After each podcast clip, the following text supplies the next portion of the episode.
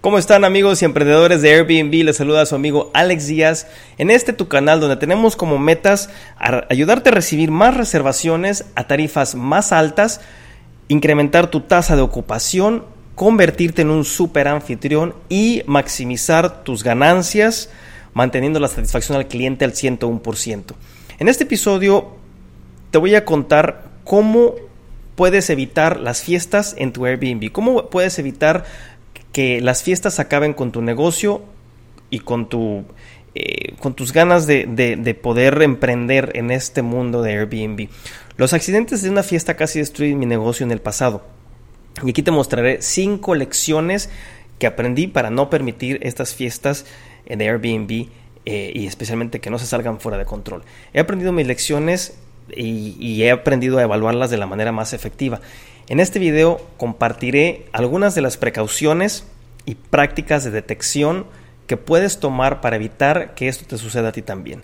Las fiestas son una amenaza real para cualquier tipo de administrador y para el dueño de la propiedad también.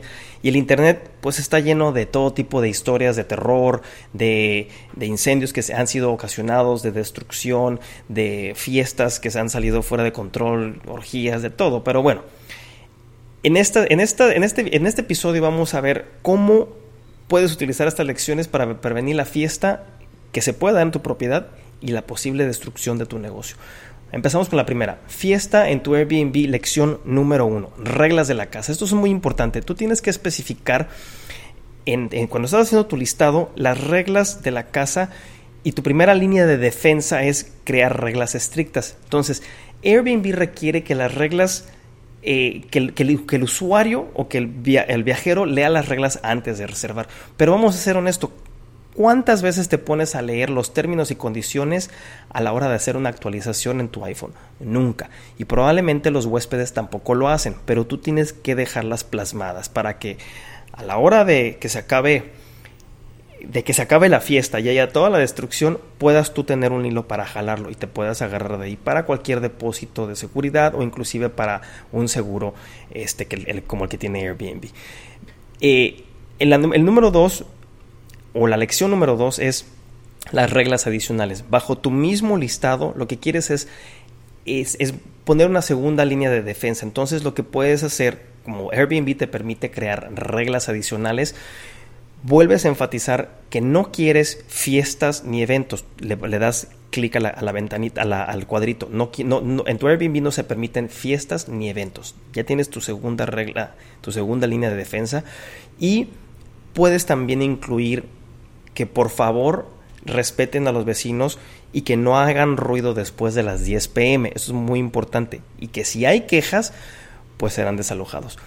Tienes que ser estricto hasta cierto punto porque el, huésped te va a ir midiendo poco a poco. Entonces tú tienes que, tienes que ser firme, tienes que tener tu primera línea de defensa, segunda línea de defensa, tienes que ser muy claro con lo que vas a hacer y el tipo de acción que vas a hacer si se le sorprende a la persona haciendo ruido o haciendo fiestas o fumando o usando drogas dentro de la propiedad. Yo lo que hago también mucho es, y a veces es muy estricto, pero tengo anuncios, en algún episodio se los voy a mostrar, en los cuales les, sugieren al huésped eh, apagar las luces, apagar los aires acondicionados, les recuerdan no fumar en la propiedad, no usar drogas, porque serán consignados a las autoridades.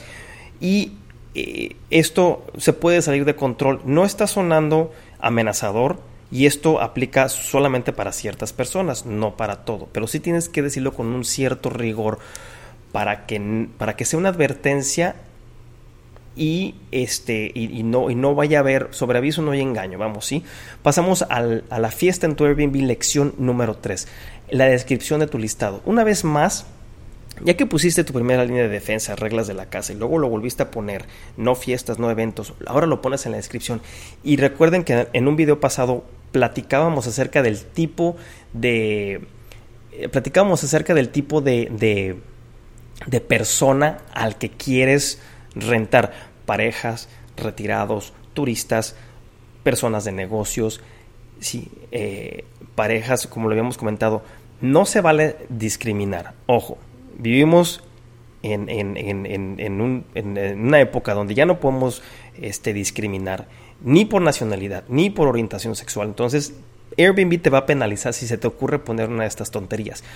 Pero sí puedes crear una descripción del tipo de persona para la cual decoraste tu propiedad, para la cual equipaste tu propiedad, para la cual tu colonia es la adecuada. Si me explico, todo esto lo puedes ir manejando de tal manera que tú vayas creando esa persona y no quieres spring breakers o no quieres personas que vayan a venir a dañar tu propiedad o a destruirla. Bueno, pasamos a la cuarta. Fiesta en tu Airbnb, lección número 4. Tu razón para reservar. Siempre, siempre. Yo, por ejemplo, tengo todas mis propiedades en Instant Booking, pero es porque tengo ya un poco más de experiencia y no nada más eso, sino también es muy importante averiguar la razón por la que están viajando a tu ciudad. ¿Cuántas personas vienen? ¿Cómo puedo ayudarte?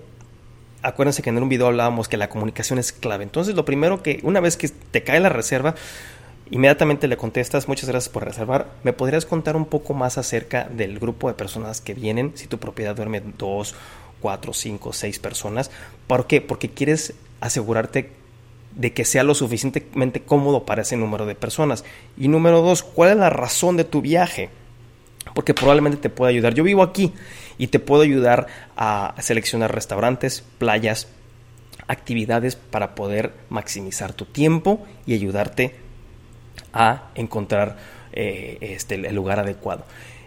Pero por ejemplo, si te dejan un mensaje, vamos a decir que te reservan y te dicen, hola, soy Carlos, este, mi amigo te había tratado de, mandar mensaje también. Somos un grupo de amigos, ¿sí? Y estamos planeando viajar a Puerto Vallarta para festejar la despedida de soltero de uno de nosotros. O sea, ahí son ya todo tipo de, de, ah, de, de alertas de que van a venir, de que probablemente son un grupo de amigos. ¿Cuántas personas son? Mi propiedad siempre tiene un límite, vamos a decir que de dos personas o tres personas o cuatro personas. Entonces tú quieres salir inmediatamente a contestar ese mensaje y preguntar cuántas personas vienen. ¿sí? Mi, mi, departamento está, está este, amueblado, está decorado, está este, equipado para personas o para parejas o para, o para profesionistas o turistas. Entonces tú le vas, le vas a ir dando eh, o le vas a ir leyendo la carta, en otras palabras, de tal manera que no te veas, eh, este, vamos, este, que no, que, no, que no te vayan a tomar el pelo, en otras palabras, ¿sí? Vamos a pasar a, a, la, a la, regla número 5, a la, perdón, la fiesta en tu Airbnb, lección número 5, reforzar las reglas de tu casa. Una vez que ya recibiste el mensaje de la reserva, calla, reserva inmediata, le vas a decir que, este, gracias por reservar, yo vivo a dos cuadras, vivo aquí cerca. Para eso tú tienes un administrador o tienes una persona de limpieza que va a ir y va a estar checando. De tal manera que sepa el huésped que sí estás a, sus órdenes, sí estás este, eh, eh, dispuesto a ayudarles de cualquier manera, pero que vas a estar de la misma manera vas a estar vigilando y vas a estar atento. No quiere decir que te vayas a meter a la propiedad, ni mucho menos, porque no, no tienes que ser invasivo. Pero sí, si ya te dijeron que viene un grupo de amigos y que van a hacer una despedida de solteros y que esto y lo otro, entonces tú tienes que montar ya tu ofensiva para poder sortear bien esto y tratar o estar preparado para para evitar que, que una situación escale y escale y escale y escale. ¿Por qué? Porque tienes vecinos y a los vecinos no les va a gustar eso y pues eh, tu persona de limpieza te tiene que estar reportando para poder manejar bien esta situación. Bueno, las últimas palabras, aprende de mis errores.